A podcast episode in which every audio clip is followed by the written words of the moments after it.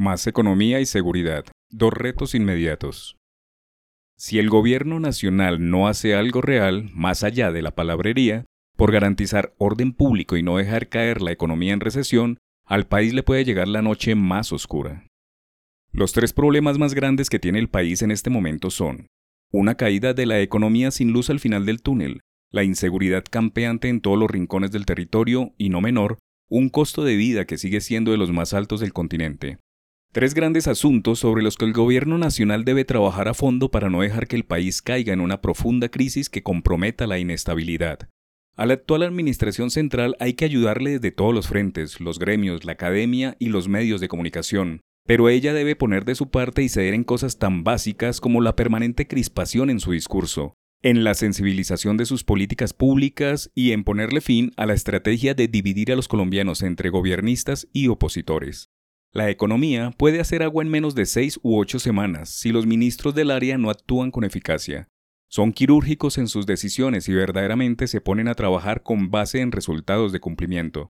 Lo más contradictorio del gobierno es que su alta gerencia, entendida como los ministerios y los asesores de la Casa de Nariño, quienes son de ideas de izquierda, escuchan al presidente hablar permanentemente sobre teorías keynesianas en desmedro de modelos neoliberales o de la escuela austriaca liderados por Hayek, acentuando o haciendo énfasis en el papel del Estado en la formación del PIB y desarrollo económico, y no como un simple ente pasivo o Estado mínimo que solo debe dejar hacer y dejar pasar.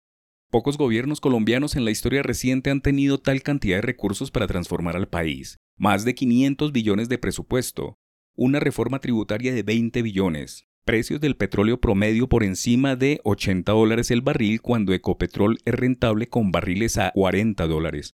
Eso sin contar que el recaudo de impuestos comparado con el año inmediatamente anterior es 15% superior y se acercó en octubre pasado a 250 billones una cantidad de dinero depositado en las arcas nacionales que ningún presidente había tenido antes. No hay pandemia. El fenómeno del niño no será tan prolongado y no hay problemas estructurales que deban ser atendidos de manera inmediata. Lo que sí abunda es la incompetencia de los funcionarios para ejecutar los presupuestos asignados, para entregar obras, para sacar adelante el Plan Nacional de Desarrollo que tiene puntos precisos en las regiones.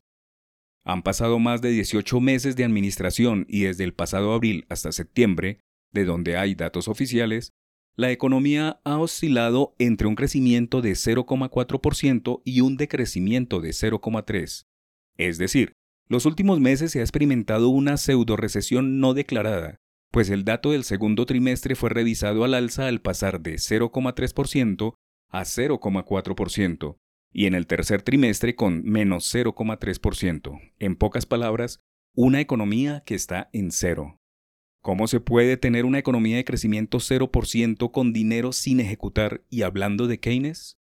Por ahora, aún faltan poco menos de tres años de este gobierno.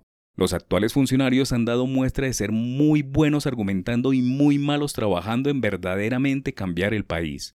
Nadie se puede quedar sentado viendo cómo el país camina hacia un precipicio económico.